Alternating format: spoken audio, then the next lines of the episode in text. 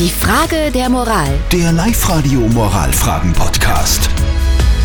Also wir, Zörtel und Speer, haben jetzt währenddessen Seal da gesungen hat, äh, versucht, uns für uns jetzt mal die Frage der Moral zu beantworten, die uns der Flo gestellt hat.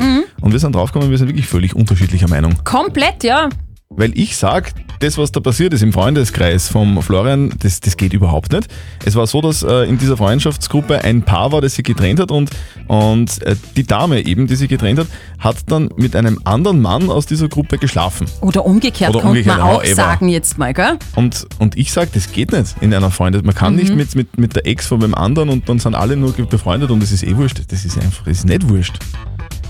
Findest du wirklich, dass es nicht wurscht ist? Ich Äh, finde tatsächlich, also ganz ehrlich, dass das nur die zwei was angeht und erstens mal im Freundeskreis gar nicht und es wird keiner verletzt und wenn das jetzt mal so zwei, drei Wochen so in der Luft schwebt, im Freundeskreis, ja, wird halt drüber geredet, aber im Prinzip, mein Gott, haben sie halt miteinander geschlafen. Aber unsere Meinung ist jetzt nicht ganz so wichtig. Wichtiger ist, was ihr dazu sagt. Der Dominik hat uns eine WhatsApp geschrieben. Er schreibt, im Freundeskreis Partner tauschen ist keine gute Idee.